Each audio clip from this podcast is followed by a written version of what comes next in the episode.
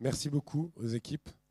Euh, je ne vais pas faire une, éloge aussi, euh, aussi euh, naturel et spontané que, Philippe, mais en tout cas, enfin voilà, c'était un challenge d'organiser ça. On, le voit au nombre de, WhatsApp dans la boucle. En tout cas, c'est un, plaisir d'être ici avec vous aujourd'hui. Et, et, donc, du coup, pour reprendre un slogan présidentiel, le changement, on le fait comment? Alors, déjà, juste qui je suis, j'ai eu euh, une petite introduction. Donc moi, je suis euh, effectivement ingénieur euh, de formation, option jonglage et organisation de teuf. J'ai quand même mis une photo de labo en bas à droite pour, rappeler l'ambiance scolaire. Mais, globalement, j'ai beaucoup voyagé, effectivement. Dès que j'ai 18 ans, je me suis acheté ce combi Volkswagen, que j'ai d'ailleurs toujours, qui est en train d'être passé en électrique et qui est surtout en propriété partagée avec sept amis. Comme ça, on l'utilise beaucoup plus que le temps que j'avais l'habitude de le faire. Donc, moi, je suis, euh, je, suis, ingénieur à la base, et donc, du coup, la science, ça m'intéresse. Euh, J'avais une petite slide pour montrer. non, effectivement, c'est un peu, elle est un peu capricieuse. Donc, euh, aujourd'hui, la science, elle est quand même assez claire, sans équivoque. il sera bientôt trop tard. Le, secrétaire général de l'ONU qui dit si on ne change pas d'orientation d'ici 2020, enfin, je ne suis pas sûr qu'il avait prévu l'année 2020 avec le scénario à la Stephen King qu'on est en train de vivre. Euh, moi, j'ai vu un t-shirt marqué 2020, A Year by Stephen King. Je trouvais ça assez rigolo. Euh, et donc, du coup, c'est quand même pas le plus gros altermondialiste euh, connu et il, nous alerte quand même gravement. Et où est-ce que j'arrive à voir le, truc que j'aurais dû effectivement tester tout à l'heure Donc voilà, donc je remontre la, courbe que, que Jeannot nous a montrée à l'instant parce qu'elle est quand même assez intéressante. Et là, en fait, c'est des courbes qui, euh, dont, l'abscisse euh, commence en 1750. Si jamais on avait commencé auparavant, ben, on verrait que c'est encore, euh, ça, a eu des siècles où c'est, où c'est resté stable. Et là, on n'est même plus dans des exponentiels. Sur certains des indicateurs, on est dans des, dans des verticales qui, qui, pointent à l'infini c'est un petit peu, euh, un petit peu stressant. Pour, pour rajouter une, une, info par rapport à ce que, ce que Jeannot a dit tout à l'heure aussi, et, pour donner un petit peu une info supplémentaire à ce, diagramme, on a extrait du sol autant entre 1998 et 2018 que l'humanité dans son ensemble avant 1998 genre pour donner une, notion de l'accélération. Donc nous, dans les 20 dernières années, on a extrait autant que l'humanité avant 1998. Euh, c'est un petit peu stressant et en fait, si jamais on ne s'intéresse pas que euh, à la notion de, gaz à effet de serre, mais bien euh, de l'autre crise qu'on est en train de traverser, c'est l'érosion de la biodiversité. C'est une affiche que j'avais trouvée au Brésil il y a quelques années et que je trouve assez parlante et qui, euh, après euh, les, interventions des, deux euh, speakers précédents, va permettre de, nous remettre un peu les pieds sur terre aussi, parce que c'est quelque chose moi qui m'intéresse, c'est que bien sûr toutes les théories économiques, tout ce qui est économie circulaire, c'est intéressant. Néanmoins, ça reste, et notamment, enfin je sais pas, vous l'avez dit tout à l'heure, il y a des sciences dures, l'économie, enfin je rappelle que Einstein avait surtout dit ne mettez jamais de prix Nobel d'économie je veux récompenser des, sciences dures. Or, l'économie, c'est des théories, c'est des dogmes. Donc, euh, euh, ces, héritiers sont en train de se battre pour essayer de, remettre au prix euh, Nobel d'économie le vrai nom qu'il avait à l'origine et enlever Nobel de ça. Mais globalement, il y a quand même des choses qui sont non négociables, et notamment la santé de nos écosystèmes. Et c'est de ça dont j'aimerais vous parler un petit peu. donc, on voit bien que ça dit équilibre socio-ambiental, pensez bien avant de toucher je vous, fais le, je vous épargne l'explication de, de, de, cette, de cet effet domino. Ce serait bien que ça marche. Alors, quand j'ai commencé à, m'intéresser à, l'écologie, donc il y avait beaucoup de gens qui, il y a une quinzaine d'années, disaient ouais, mais est-ce qu'on a passé le pic de pétrole, ce fameux pic oil, etc. Et tout le monde se, voilà, essayait de savoir. Et en fait, c'est pas très intéressant parce que si jamais on dézoome un tout petit peu et qu'on regarde ce, pic pétrolier euh, à l'échelle géologique, alors pour se donner une idée de ce que c'est 4 milliards et demi d'années, c'est compliqué, hein, mais si, 4, si 1 milliard d'années c'est un kilomètre, alors la Terre elle a 4,5 km d'années d'existence. C'est ce qui sépare l'arche de la Défense de l'arc de Triomphe. D'accord 4,5 km.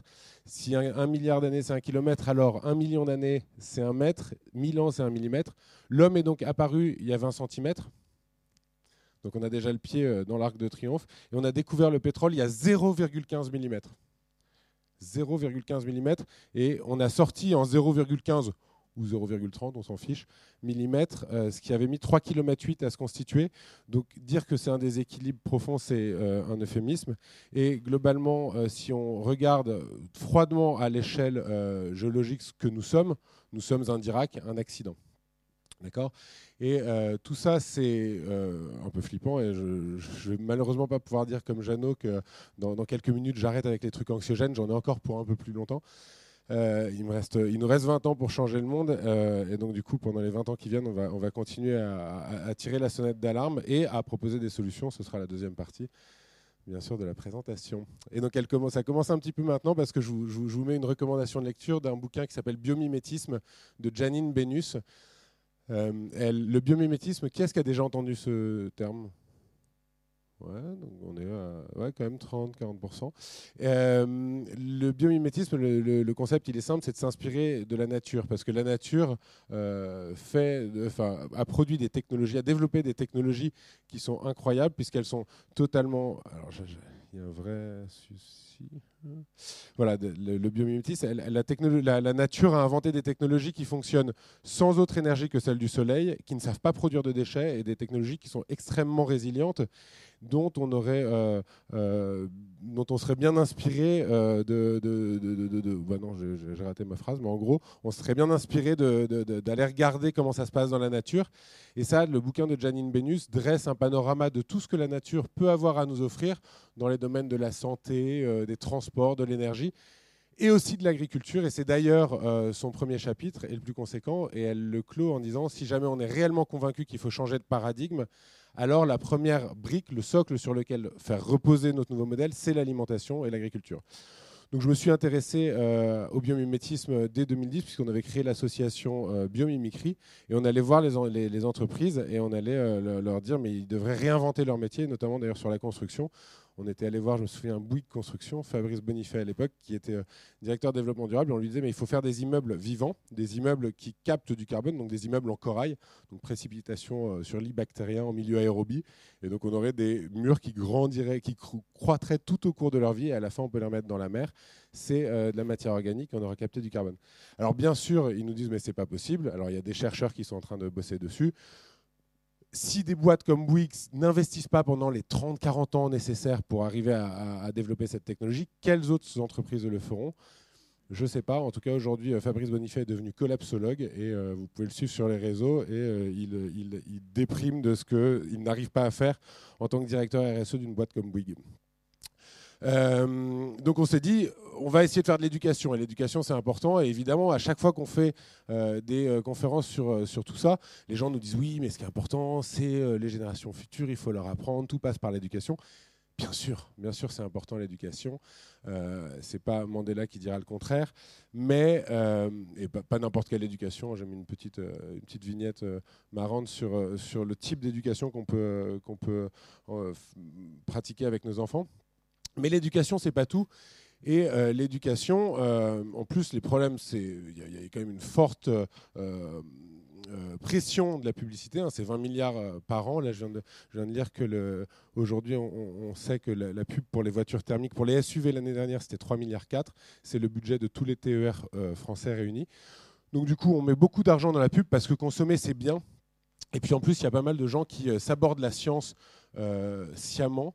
Euh, normalement, mon effet tombe. Voilà, avec un, président américain qui est quand même pas euh, le plus grand de nos alliés, ou alors on peut le voir contrairement, il nous précipite plus vite euh, et nous permet d'aller au fond de la piscine pour reprendre appui et pour remonter. On verra bien ce que ça donne dans trois semaines. En tout cas, l'éducation c'est bien et il y a beaucoup de gens qui développent des, trésors de créativité, notamment sur le plastique, c'est quand même un, gros sujet. malgré tout, malgré toute cette inventivité, il y a quand même 250 kg de plastique qui rentrent chaque seconde dans, l'océan. Donc ça ne fonctionne pas vraiment. Et puis en plus, on continue. Hein. Alors là, j'ai pris des photos. C'est incroyable le florilège que vous pouvez trouver dans les supermarchés, les trucs emballés, sur emballés. On, déballe les bananes pour les remballer dans du plastoc. Donc il y en a qui doivent se retourner dans leur tombe en ce moment. Et, euh, et voilà. Et en fait, l'éducation, malgré tout, n'a jamais vraiment fait ses preuves le, la seule bataille écologique qu'on ait réellement gagnée euh, nous, en tant que civilisation humaine, c'était il y a une quarantaine d'années, enfin un peu moins de 40 ans, c'était euh, au moment du trou dans la couche de zone, la science a dit, OK, les chlorofluorocarbonés, ça détruit euh, la couche de zone.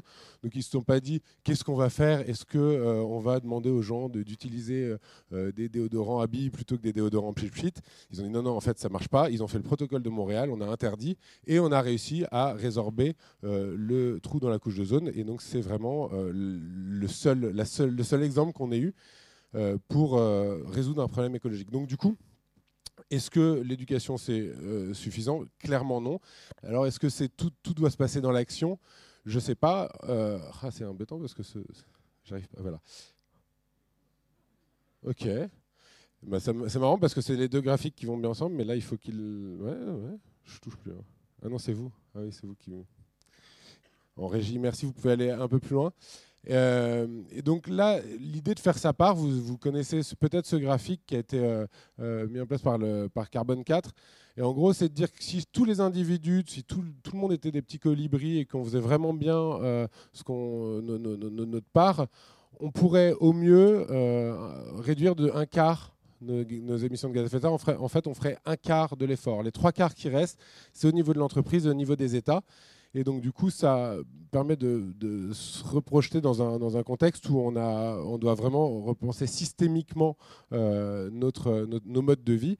Euh, et, bien sûr, on peut l'analyser avec euh, des, critères économiques. Moi, ce qui m'intéresse, c'est de l'analyser avec le capital naturel dont on dispose. Et aujourd'hui, c'est peu de dire qu'il est un peu dégradé, parce que l'agriculture, telle qu'on la pratique, je suis un peu embêté quand même sinon, je peux faire comme ça. Mais, bah, si vous pouvez passer. L'agriculture, ça ressemble un petit peu à ça aujourd'hui quand même. Moi, je suis en Touraine. Euh, les hélicoptères passent euh, euh, en mai pour éviter les gelées tardives. Je sais pas où ils brassent l'air, ça permet d'éviter que ça ne gèle. Enfin bref, et on, peut épandre maintenant les, les, pesticides avec des drones. Donc voilà, ça ressemble à ça. Et donc je me suis intéressé à l'agriculture. Vous pouvez passer la slide. Et donc l'agriculture, c'est pas mal de, choses sur la table, mais c'est surtout euh, pas mal de chiffres intéressants. Et je vais pas tous vous les faire. Moi, il y en a un seul qui m'intéresse. Enfin, il y en a un qui m'a suffi pour sauter euh, et faire le, le, grand plongeon dans le, monde agricole et, rural. C'est euh, celui-ci qui dit qu'en 1940, avec une calorie fossile, on savait produire 2,4 calories alimentaires. Et aujourd'hui, il nous faut 7 à 10 calories fossiles pour produire une seule calorie alimentaire. On a donc divisé par 25 notre efficacité énergétique pour produire de la nourriture depuis l'époque de nos grands-parents. Je on a divisé par 25 notre efficacité depuis l'époque de nos grands-parents. Alors c'est un peu une insulte à l'intelligence humaine pour une société qui se dit développée d'être 25 fois moins efficace que ses grands-parents. Ça tient globalement quatre, euh, pour quatre raisons, je vous le fais rapidement euh, ici. C'est les méthodes de production avec force tracteur et force phyto. Ne jamais oublier que trois quarts de l'empreinte d'une ferme, c'est dans le pulvé c'est pas dans le réservoir de, de, gasoil. Euh, donc méthode de production, mondialisation avec euh, les transports, et ce qui fait que vous avez souvent des choses dans votre assiette qui ont parcouru 2000 km avant d'y arriver. Le corollaire de ça, c'est qu'il faut emballer, c'est du plastoc, c'est des dérivés de la pétrochimie. Et ensuite, le régime alimentaire, évidemment, avec 80 kg de viande par an euh, en France, on est quand même des, champions. Et donc, ça a une, une, empreinte carbone bien plus élevée. Et je rajoute un, troisième, un cinquième point en, bonus, c'est comme on a tiré le prix de l'alimentation vers le bas depuis 40 ans, on est passé hein, de 30% du budget des ménages à 12-13%, euh, l'alimentation ne vaut plus rien et donc ça choque personne qu'un tiers de ce qu'on produit soit jeté sans jamais avoir été consommé. Donc du coup, on a divisé cette efficacité énergétique et ça fonctionne tant que le baril vaut 40, 50, 60 dollars. Le jour où le baril vaut 200 dollars, on sait plus nourrir. Et c'est la question récurrente que je pose à tous les ministres qui se succèdent, et il y en a un paquet euh, euh, à l'agriculture. Et je leur demande, mais qu'est-ce que devient la ferme France le jour où le baril passe à 200 dollars? Ils savent pas. Ils savent pas. Et puis ça, c'est juste la question économique. Le, problème, c'est que l'agriculture émet quand même plus d'un quart des, des, gaz à effet de serre dans le monde. Donc du coup, je me suis dit, mais comment est-ce qu'on peut faire différemment?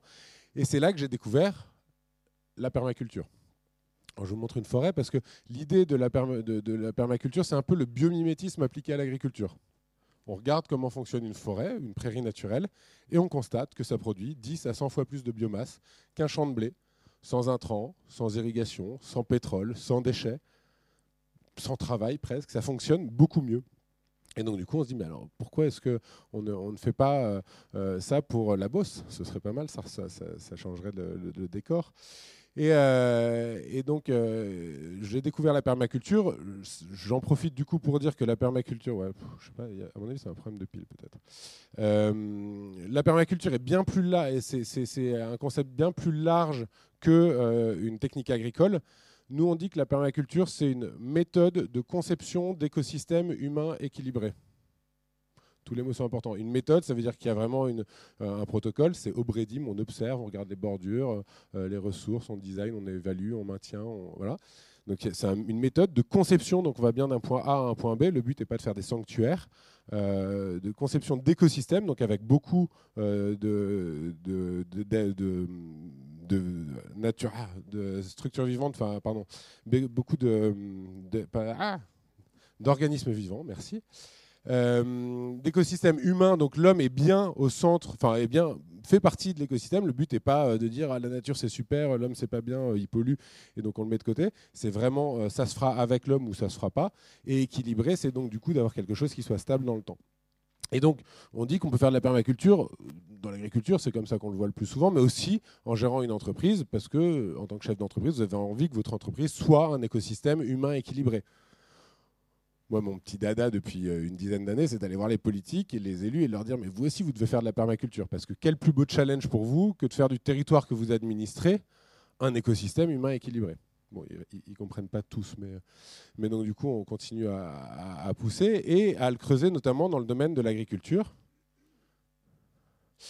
Et euh, j'ai en 2013 décidé donc de me former et donc euh, de créer une ferme expérimentale pour évaluer la viabilité économique, technique et sociale de l'agroécologie, de la permaculture.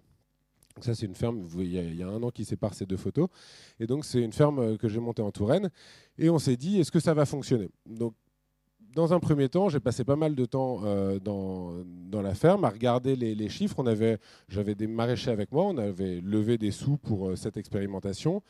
Et on est arrivé à une première conclusion qui est de dire c'est bien, c'est petit, ça fonctionne, on fait des belles, des, des, beaux légumes et tout le monde a envie de, de, les acheter. On peut les vendre, alors pas 20, 20, 20 euros le, kilo de tomates, mais en, étant à 5 euros le kilo de tomates, ça fonctionne pas. Ça fonctionne pas si jamais on bosse pas 70 heures semaine. Et en fait, aujourd'hui, les agriculteurs, les paysans, ils bossent 70 heures semaine pour gagner 350 euros par mois pour un tiers d'entre eux. Donc, c'est un choix de vie, et c'est pour ça qu'il faut les remercier. Néanmoins, est-ce que c'est une fatalité? Je ne sais pas. Et on s'est dit, nous, il faut réussir à changer ça. Et qu'est-ce qu'on peut faire? Et donc, en tant qu'entrepreneur un petit peu, un petit peu motivé, je me suis dit, ben, on va. Donc ça, c'est la ferme au bout de, deux ans. Et je me suis dit, il y a peut-être des concepts à développer, et notamment le concept de pays-culteur, un mot qu'on a inventé. On s'est dit, en fait, il faut euh, qu'il y ait des gens qui soient un peu euh, des ingénieurs de projets alimentaires territoriaux.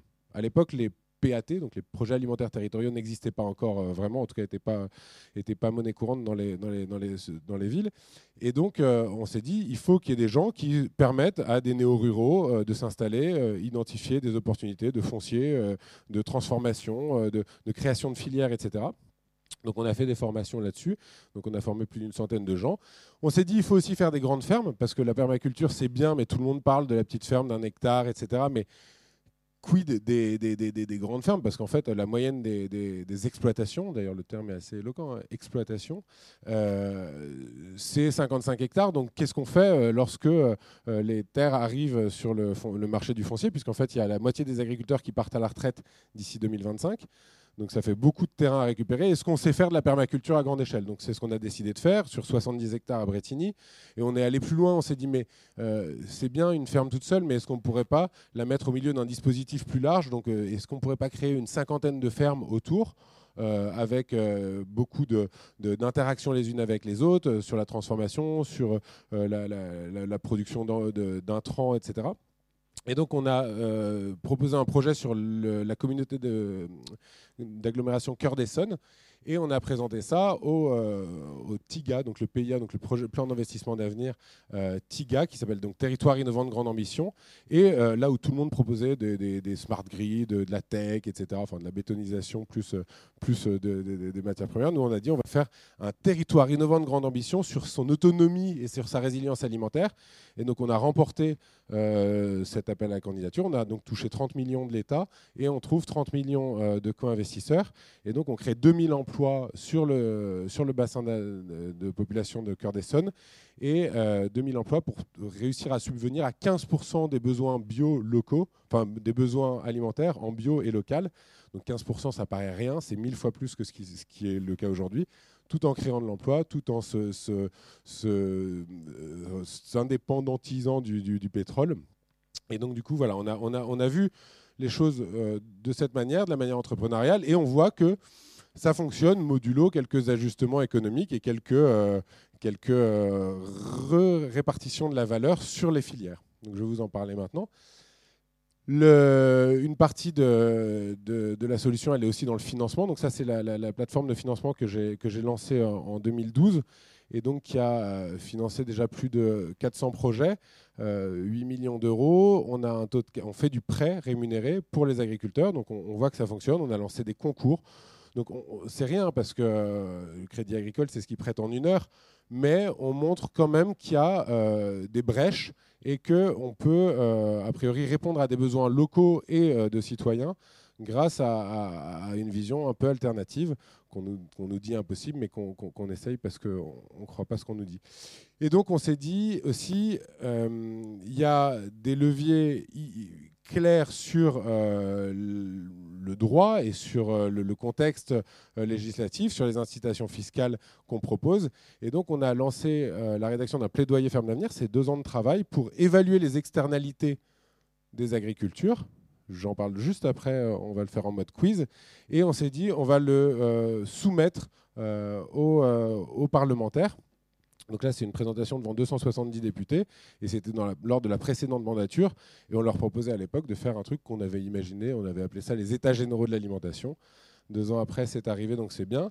Et donc on va passer juste à une petite, phase de quiz, parce que c'est face aux députés ou, euh, voilà, aux élus locaux, c'est généralement les questions que je pose. Quels sont, d'après vous, les impacts négatifs de l'agriculture chimique? Le premier. Alors, sur la biodiversité, sur les insectes, j'ai entendu. Donc, effectivement, euh, on a perdu dans le temps de ma vie, moi j'ai 40 ans, on a perdu dans le temps de ma vie 60% des animaux sauvages. C'est quand même un petit peu inquiétant. Quoi. on, a, on a vu plein de crises, on verra plein d'autres crises. Et tout le monde nous dit oui, mais en fait, l'homme a toujours surpassé des trucs. Enfin, 60% des animaux sauvages qui ont disparu, c'est un petit peu embêtant. 80% des insectes. Donc en Chine, maintenant, ils ont un nouveau métier. Tu disais tout à l'heure, il y, a plein de métiers qui n'existent pas encore. Le métier de pollinisateur, donc on remplace les abeilles, ça existe en Chine. Donc ça, c'est le premier problème. Biodiversité. Deuxième problème. Nappe phréatique, c'est ça? Ouais. Problème de, de, de l'eau. Alors, un, chiffre qu'on a mis en, lumière dans, le plaidoyer, le plaidoyer que vous pouvez retrouver en, lecture libre sur, sur Ferme d'avenir. Euh, le PIB de l'agriculture en France, c'est 60 milliards d'euros. Le coût de la dépollution de l'eau directement imputable à l'agriculture chimique, si on traitait en fait l'eau, parce que c'est trop compliqué, ce serait 60 milliards par an. Donc en gros, on produit pour 60 milliards en polluant pour 60 milliards. Autrement dit, si on voulait intégrer le prix de la dépollution de l'eau dans notre alimentation, il faudrait déjà doubler le prix de la nourriture. 60 milliards d'euros. Bon, ok. Et puis, qu'est-ce que ça implique du coup? Les problèmes de santé. Problèmes de santé avec les perturbateurs endocriniens. Moi, j'ai un petit enfant qui mon fils est handicapé, donc il a 9 ans, son cerveau ne s'est pas développé, euh, il parle pas. Et en fait, euh, des enfants comme Léon, il y en a il y en avait un sur 3000 dans les années 70, donc c'est des enfants troubles du spectre autistique, hein. c'est fourre-tout, mais ça, ça permet de donner, donner quelque chose. Euh, il y en avait un sur 3000 dans les années 70. Alors peut-être qu'on en ratait deux sur trois, hein, vous savez, donc euh, tout le monde n'allait pas consulter, et puis on passait. Bon, bref, un sur 1000 en gros. Aujourd'hui, il y en a un sur 68 aux États-Unis. Il y a la ministre euh, québécoise de la Santé qui parle d'un tsunami de l'autisme que personne ne voit. Voilà, donc problème de santé, on en reparlera peut-être dans quelques années. Autre problème, oui, alors du coup, le corollaire de ça, enfin, ou le, ricochet de ça, c'est quoi Qu'est-ce qui, qui, sort des sols? Ils s'appauvrissent parce qu'on perd de la matière organique. La matière organique, elle part dans l'atmosphère.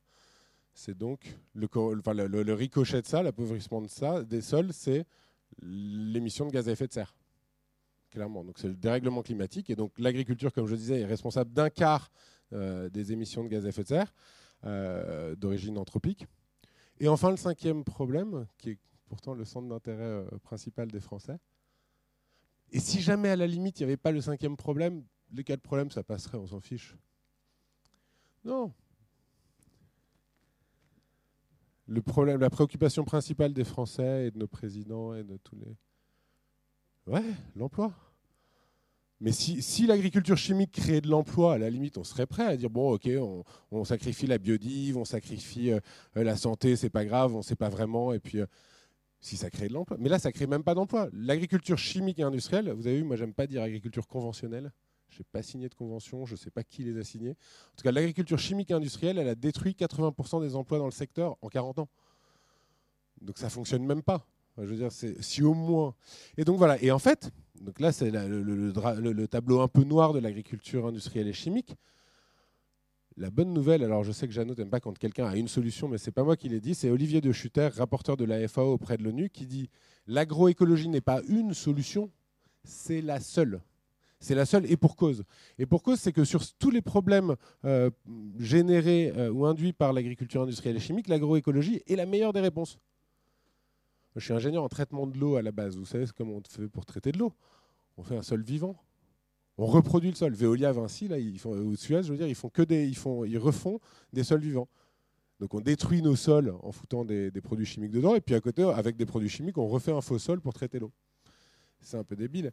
Donc du coup, euh, je vous donne un petit exemple. En Bavière, en 1994, l'eau n'est plus, potable à Munich. Donc les, euh, élus se, réunissent et se disent bon, bah, comment est-ce qu'on peut faire euh, bah, Tiens, on va mettre 10 millions de Deutschmark pour, pour faire une usine d'adduction d'eau potable. Il y a quelqu'un qui dit mais attends, pourquoi est-ce que l'eau n'est plus potable à Munich? Ah, c'est à cause du champ captant. Sur le champ captant, il y a 250 agriculteurs qui balancent de l'azote en excès, parce qu'en fait, ça coûte rien et qu'on leur a dit qu'une plante ne pouvait pas avoir trop d'azote on pourrait pas leur demander d'arrêter de faire ça parce que c'est eux qui polluent au nitrate. Quoi. Ah ben oui, mais s'ils font ça, ils vont perdre un peu d'argent parce que évidemment ils vont perdre en rendement, etc. Oui, euh, ouais, d'accord, mais en fait on avait prévu de, dépenser 10 millions de Deutschmark par an pour avoir de l'eau propre. Est-ce qu'on ne pourrait pas leur donner à eux une partie de ces 10 millions de Deutschmark C'est ce qui a été décidé. Et en 80, donc 94, le, land de, Bavière force les agriculteurs à passer en bio. Genre, vous êtes obligés, vous devez passer en bio en les finançant. Trois ans après, l'eau redevient potable et quatre ans après, les agriculteurs, ils ont retrouvé leur compte de résultat, ils gagnent plus qu'auparavant. Donc en fait, investir dans des bonnes pratiques, ça coûte moins cher que payer les dégâts pour, euh, euh, réparer après. Non, je vais laisser sur la slide d'avant. Pareil, sur le dérèglement climatique, quel est le meilleur moyen de capter du carbone? Dans le sol, enfin, toute l'activité biologique des plantes, quoi. globalement. Et donc, qu'est-ce qu'on a fait dans les années 60 On s'est dit, ah, on va faire passer des gros tracteurs. Vous, connaissez hein, l'histoire de l'agriculture euh, post-guerre hein. Tout le monde dit oui, c'est parce qu'on avait faim euh, euh, et donc on a fait venir des tracteurs. C'est pas vrai, ça, c'est une légende urbaine. On a plus faim. Après 48, on a quasiment plus faim. Le dernier ticket de rationnement, il date de 48. Et le gros de la révolution agricole, industrielle, etc., c'est dans les années 60. Edgar Pisani qui fait venir tous les tracteurs américains, donc d'entreprises qui avant faisaient des chars et qui avaient plus de business, donc ils ont dit on va faire des tracteurs. Pareil, Monsanto faisait des, produits euh, de guerre, hein, ils faisaient euh, des explosifs, et euh, bah, c'est aussi de l'azote, donc ça s'est transformé en, engrais. Et donc c'est dans les années 60 qu'on a en fait enlevé toutes les haies. Donc les agriculteurs étaient payés pour arracher les haies et les arbres. Euh, ce qui fait que les insectes qui avaient l'habitude d'aller sur les haies et les arbres se retrouvés sur les cultures. ah merde, du coup, euh, qu'est-ce qu'on fait? Ah bah tiens, bah, ça, tombe super bien, on va faire des insecticides. Et en fait, c'est une fuite en avant. C'est l'histoire de la fuite en avant. Et en gros, euh, on sait très bien que un des seuls saluts qu'on ait, c'est de replanter plein d'arbres et de recréer des écosystèmes qui soient résilients. Et quelle que soit d'ailleurs la conjoncture Covid, nombre d'habitants, etc., on sait qu'on va devoir faire ça. On sait qu'il faut planter 1000 milliards d'arbres.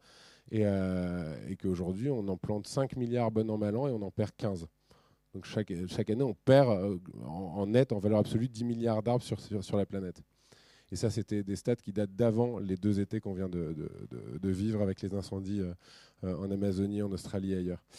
Érosion de la biodiversité, j'avais monté une, une, petite photo de la ferme avant-après. Vous voyez évidemment qu'on fait venir de la biodiversité avec l'agroécologie. Santé des populations, je vais vous, je vais vous épargner mon, mon, accent anglais, mais en gros, une pomme chaque jour, ça éloigne le docteur, il disait l'autre. Et, dans l'emploi, euh, évidemment, nous, on est sur des fermes qui créent par unité de surface jusqu'à six fois plus d'emplois. Alors bien sûr, il faut les financer et c'est euh, tout le, sujet du, du lobbying que j'ai fait pendant des années, donc, euh, notamment pour essayer de changer un, euh, un truc important, c'est notre boussole. Et vous pouvez passer la slide suivante. La boussole, c'est aujourd'hui ce qui nous intéresse, et c'est le sujet du jour, c'est la croissance, croissance du PIB.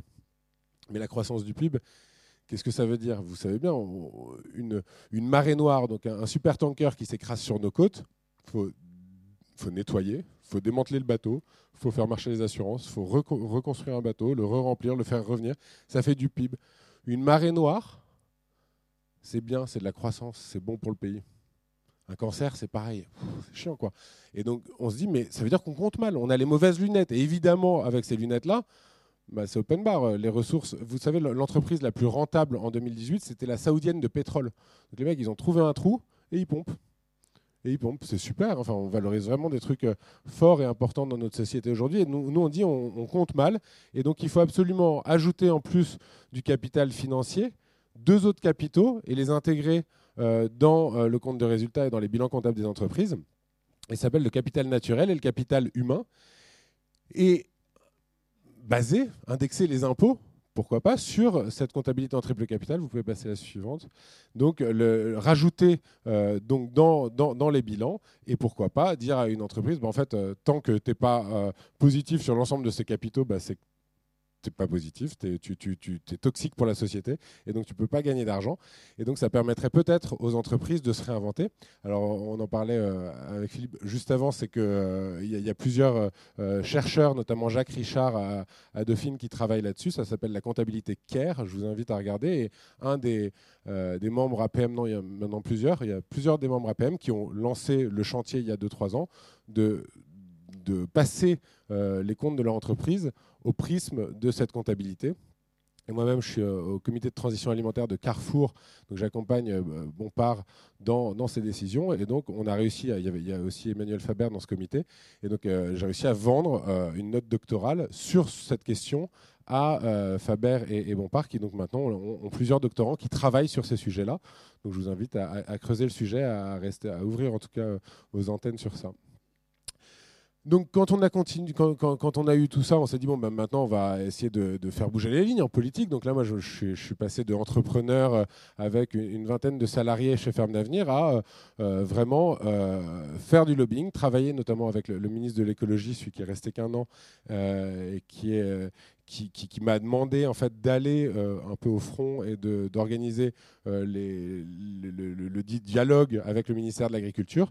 Donc on a fait une dizaine de propositions d'amendements qu'on a remise au, président alors qu'il n'était que candidat. Il a dit, donc le président actuel m'a dit, je, t'inquiète, je ferai, et quand je dis quelque chose, c'est pour le faire. Voilà, je ne commande pas. Et euh, donc, dans le cadre des États généraux pour l'alimentation, on a converti ces, dix propositions en, euh, en amendements et donc, plusieurs amendements, euh, il y en avait un qui était intéressant, c'était sur le... Vous savez, on fait un DPE, un diagnostic de performance énergétique quand on vend un immeuble ou un, ou un bien immobilier. Et ben pourquoi est-ce qu'on ne ferait pas un diagnostic du sol quand on vend une parcelle? Si un mec est passé de catégorie A à E, il va avoir le prix de l'hectare euh, divisé par 10, donc il ne va pas le faire. Quoi. Globalement, on sait comment ça fonctionne. Donc on a eu plusieurs amendements intéressants, et il y en a un qui a fini par passer. Donc je vous le, il est là normalement. Donc voilà, donc c'était demander. Euh, alors on n'était pas en train de faire le grand soir. Hein. on, était demander la remise d'un rapport gouvernemental sur les modalités d'évaluation des services écosystémiques que peuvent rendre les agriculteurs et, euh, les modèles de rémunération qu'on pourrait y associer. En gros, on commence à dire ok, t'arrêtes le glyphosate, c'est trop bien, tu vas économiser, des dépenses de santé. au prorata, on a une idée de combien tu vas économiser, on va te rétrocéder une partie de ça. Comme ça, tu vas être incité à le faire. Et donc cet amendement, euh, je suis allé le défendre devant plusieurs dizaines de députés. Ça a fini par passer. Donc j'étais trop heureux. Euh, j'ai sablé le champagne, c'était il y a deux ans, puisque c'était en octobre 2018. Mais Vous savez qui c'est ça? C'est neuf sages. Neuf sages qui ne sont pas élus, hein, c'est juste des gens qui sont nommés par l'exécutif, c'est le Conseil constitutionnel. Et en fait, ils ont décidé que 23 des articles qui avaient été passés euh, n'étaient euh, pas recevables pour des motifs fallacieux on en veut pour preuve, vous pouvez passer les slides suivantes euh, rapidement, mais si vous voulez, de toute vous aurez aussi le, PowerPoint. Globalement, pour chaque article censuré, on a montré qu'il y avait des articles qui étaient restés, qui, gardent, qui présentaient les mêmes travers. Donc en gros, on voit que c'est totalement subjectif. Et évidemment, les 23 articles qui avaient été retirés ont tous euh, comme dénominateur commun le fait d'avoir une saveur écologique bizarre. Et donc, du coup, euh, on n'a pas réussi à faire passer. Enfin, ces amendements été censurés. Et donc moi, ça a été euh, la fin d'une période, puisque j'ai arrêté à ce moment-là euh, Ferme d'Avenir. Euh, je me suis dit, OK, si on arrive à prouver que l'agriculture naturelle et écologique, elle répond à tous les enjeux dont on a besoin, que ce soit sur les écosystèmes, la, donc la biodiversité, la santé, le changement climatique, etc. On montre qu'il y a beaucoup de gens qui veulent le faire, on montre qu'on sait le financer, qu'il y a plein de gens qui veulent se former, qu'on a les terrains pour euh, qu'il y a des leviers pour rétablir la distorsion de concurrence qui existe entre l'agriculture industrielle et chimique. Pourquoi est-ce qu'elle est. Enfin, oui, parce que j'ai oublié un petit truc quand même. C'est l'agriculture industrielle et chimique. Tout le monde dit Ouais, mais Max, tu veux essayer de prouver que l'agroécologie, elle est, elle, est, elle est plus rentable que l'agriculture euh, industrielle, mais tu n'y arriveras pas et tout. Mais, mais l'agriculture industrielle, elle n'est pas rentable. Elle n'est pas rentable. Elle est financée à hauteur de 10 milliards d'euros directement par la PAC. Donc, c'est 1 million d'euros chaque heure. Et en plus, euh, elle, est financée indirectement parce qu'elle passe sous le tapis, elle met sous le tapis toutes les externalités qu'elle a et donc on a mis à jour dans le, dans le plaidoyer. Donc par exemple les algues vertes, hein, euh, c'est euh, nous, c'est nos impôts qui payent, c'est nos impôts qui payent les algues vertes. Et donc eux, ils ont des aides directes, des aides indirectes, et puis on continue à, à les accompagner. Nous, on propose quelque chose qui va régénérer les écosystèmes et ça doit être à notre charge. Et donc, du coup, on a dit c'est pas possible. Donc, euh, les, députés ont validé euh, le bien fondé de, repenser le système. Et malgré ça, il y a un cheval de Troie de l'exécutif au sein du dispositif législatif qui fait tout sauter. Donc, moi, j'ai décidé d'arrêter venir. J'ai acheté l'éponge. J'ai dit OK, maintenant, ce qu'il faut changer, si nos institutions ne sont pas en mesure de faire respecter l'intérêt général et la préservation de la maison commune, bah alors il faut changer nos institutions. j'ai décidé de lancer un, mouvement de lobbying citoyen avec des jeunes. On a lancé un appel euh, euh, lors d'une conférence à Toulouse et j'ai eu 400 jeunes dans la, dans la journée. Ah alors ça c'était après, euh, laisser un petit peu sur alors quoi maintenant. on vient à la révolution après. Et, donc il y a eu plus, plus, plus de 400 jeunes qui ont, qui ont, répondu présent. En une semaine, on avait 1000 candidatures de jeunes qui voulaient sortir de leur école, Polytechnique, Centrale, Sciences Po qui disait ok moi en fait ça sert à rien d'avoir un diplôme dans un monde qui s'effondre euh, donc je préfère euh, faire la révolution le plus vite possible. Et donc on les a logés j'ai trouvé un, hôpital désaffecté en, Bretagne et donc pendant plus de huit mois ils ont habité une centaine dedans à faire du lobbying notamment dans le cadre de la convention citoyenne pour le climat. Vous avez vu qui est en train d'être détricoté petit à petit, hein, euh, évidemment. Enfin, c'était un peu, c'était le pari. Maintenant, euh, est-ce que ça veut dire qu'il faut aller plus loin dans, la réforme de nos, institutions et dans la reconquête du pouvoir? C'est un peu ce que se, ce que se pose comme question beaucoup euh, d'activistes, beaucoup d'adolescents, beaucoup de jeunes. Donc nous, on était avec eux et, une des, euh, solutions qu'ils qu'ils trouvent, c'est euh, un peu comme les gilets jaunes, euh, se servir de la dernière arme dont on dispose, c'est notre corps, et se mettre en travers de cette marche du monde qui, est un petit peu délétère, un petit peu anxiogène. Et donc du coup, Extinction Rebellion, c'est aussi une des, choses qu'on a, qu'on a, qu'on a pratiquées. Je vous informe qu'aujourd'hui commence le nouveau blocage de Paris, donc c'est la Rio, Rébellion internationale d'octobre. Ça, c'était l'année dernière et euh, photo que j'ai prise l'année dernière. Et là, aujourd'hui, il se passe la même chose à Paris. Donc, qu'est-ce qu'on peut faire quand on est entrepreneur? Ben, Moi, je pense que quand on est chef d'entreprise, je pense qu'il y a pas mal de choses à faire. C'est déjà se remettre d'accord sur les lunettes qu'on prend pour évaluer ce qu'on peut ou, ce qu'on ne peut pas faire. Et notamment euh, dire est-ce que j'ai le droit? On voit que l'argent peut être magique. C'est génial. On nous a toujours dit que, que non, il n'y avait pas assez pour ceci, pour cela. Et en fait, si. On voit que dès qu'on est dans l'urgence, on peut. Et moi, je me souviens d'une phrase de notre président qui avait dit euh, coûte que coûte, euh, quoi qu'il en coûte, on aura des masques. Bah, dans quelques années, dans un an, deux ans, trois ans, enfin, je pense que c'est cette année pour le maire de Los Angeles, mais on dira quoi qu'il en coûte, il nous faut des arbres. Il nous faut des arbres. Et donc, du coup, on va inventer des nouveaux modèles. Et je ne sais pas si le métier de planteur d'arbres, aujourd'hui, est suffisamment euh, euh, répandu pour être considéré comme un métier à part entière. Mais en tout cas, demain, c'est sûr qu'il le sera et qu'on sera des centaines de milliers, voire des millions à planter des arbres, parce que sinon, notre futur est condamné. Ça, c'est la première chose, c'est de, réfléchir à ce qui est négociable ou pas. Et contrairement à Georges Bouchepère qui avait dit notre mode de vie à, l'occidental est non négociable, nous on dit la survie de la biodiversité est non négociable. Hein euh, un autre truc, enfin, je, suis désolé, c'est un peu dégoûté, mais j'ai oublié cette, cette, cette, info tout à l'heure. Euh, on sait que si on veut tenir en dessous des 3 degrés, je parle des 3 degrés à l'horizon 2100, Hein, la fenêtre des 2 degrés, elle est morte, hein. On va passer au-dessus des 2 degrés, c'est sûr, et peut-être même bien avant ce qu'on croit. Euh, pour tenir en dessous des 3 degrés à 2100, il faut laisser deux tiers des réserves de pétrole connues dans le sol.